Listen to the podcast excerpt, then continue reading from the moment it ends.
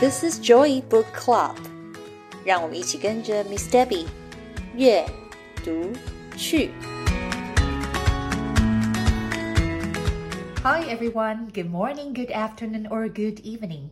Welcome to our Joy Book Club. I am Miss Debbie. Hi，欢迎大家来到我们的 Joy Book Club，我是 Miss Debbie。在 Joy Book Club 里面，每一集我都会分享一本我读到的好书。 Today, we are going on a rescue mission with Dot the fire dog and her firefighter friends.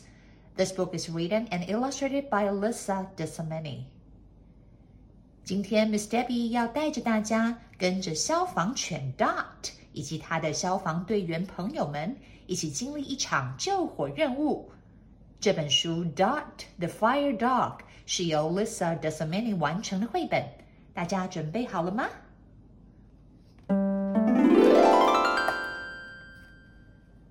Dot the fire dog lives in the firehouse and sleeps by the firefighter's big rubber boots. 这只名叫 Dot 的消防犬，它的家就在消防局里面。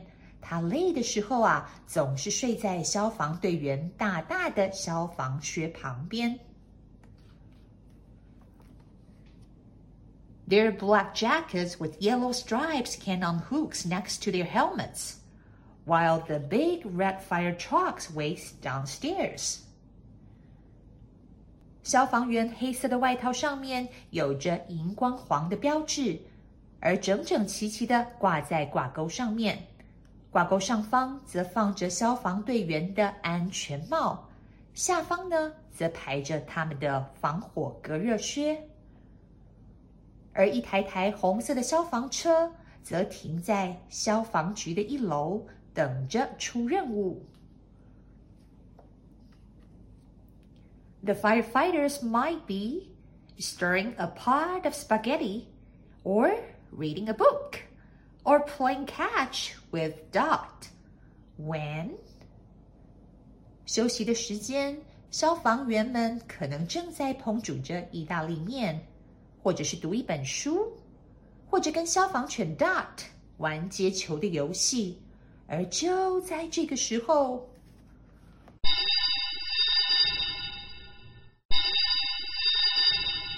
everyone stops.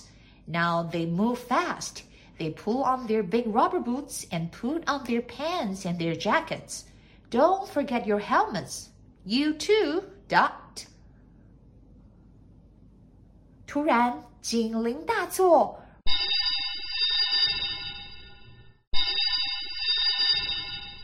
每个人都停下了手上的事情，快速的套上了靴子，穿上了消防衣跟消防裤。千万不要忘记戴上安全帽哦。对了，Dot，你的安全帽也要记得哦。Dot and the firefighters jump into the truck and drive out the firehouse door. They turn on the sirens and everyone gets out of their way.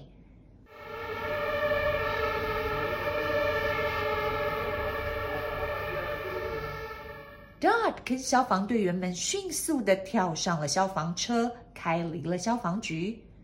驾驶员将消防车上的警铃开启，路上的行人 与车子都立刻靠边暂停，让消防车可以用最快的速度到达救灾现场。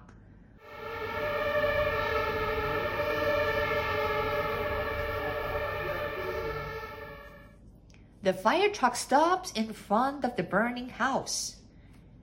消防车停在了一间冒出了浓烟、有熊熊大火的房子面前。Dot and the firefighter run inside to wake up an old man who is sick and bad. The firefighter carries him to the safety. Oh no! Dot hears a kitten. It must be trapped inside the house. 消防犬 Dot 和消防员立刻冲进了屋子里面，叫醒了一位因病躺在床上的老先生。消防员背着这位老先生到户外安全的地方。这个时候啊，Dot 突然听到了一声“喵”，一定是有一只猫咪被困在屋子里面了。Dot goes back.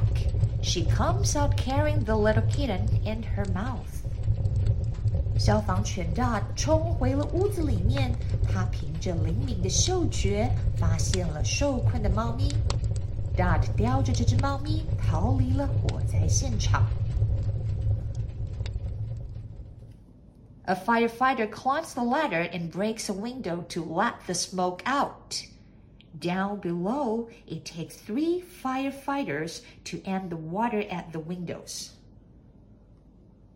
在确定房子里面没有受困的人或是动物之后，消防员爬上了梯子， 将楼上的窗户打破，让浓烟窜出。紧接着，在下方的消防员三个人合力抬着消防水管，将水柱对着房子灭火。It takes a while, but finally the fire is out. The firefighters load their gear onto the truck. The old man is feeling better. He thanks the firefighters, and the little kitten licks Dot's nose. 花了一点时间控制火势，最后啊，火终于熄灭了。消防队员们将水管、梯子、工具收好，而刚刚被救出的老先生身体也舒服多了，对着消防员道谢。而 Dot 救出来的小猫咪也不断的舔着 Dot 的鼻子，似乎也在跟他道谢呢。Back at the firehouse, the firefighters step out of their boots and pants and hand up their jackets next to their helmets.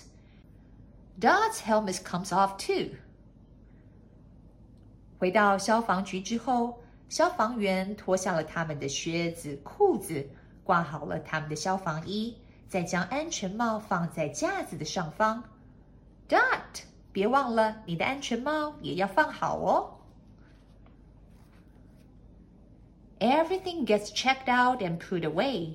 The truck gets washed outside behind the station.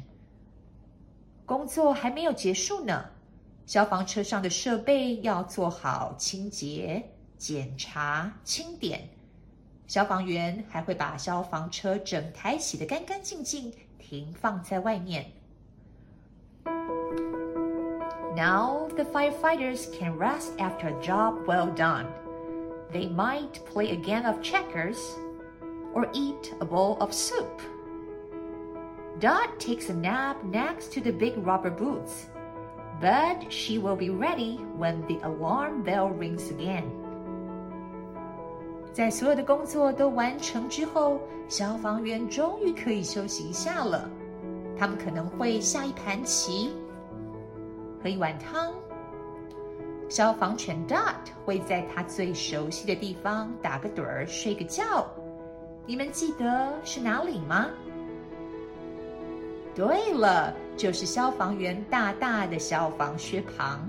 但是别担心，它睡得太熟，只要警铃一响 ，Dot 就会立刻准备好，准备执行下一个救灾任务了。At the end of the book. Dot also wants to share with you her safety tips. Miss Deb is going to pick up a few tips to share with you guys. First, don't play with fire. Second, have smoke detectors throughout your house and make sure they work. Third, know your local emergency number. In the United States, it's 911. In Taiwan, it's 119. Fourth, tell an adult about the fire. 最后啊，消防犬 Dot 要跟我们分享几个安全重点哦。第一个啊，是我们千万不可以玩火。再来就是家里面一定要有火灾的烟雾侦测器， 定期的要更换电池。第三个啊，请大家要记得紧急救难的号码，在美国是九一一。在台湾呢，则是一一九。还有，如果看到失火的时候，一定要立刻告知身边的大人。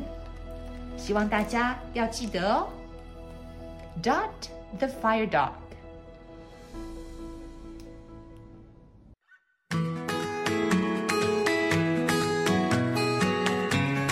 Thanks for listening.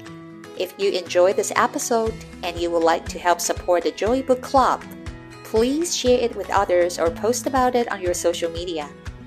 You can always reach out me on Facebook at Miss Debbie's Joy Book Club or email me at joybookclub2022 at gmail.com。谢谢你们今天和 Miss Debbie 一起读书，别忘了订阅 Joy Book Club 的频道。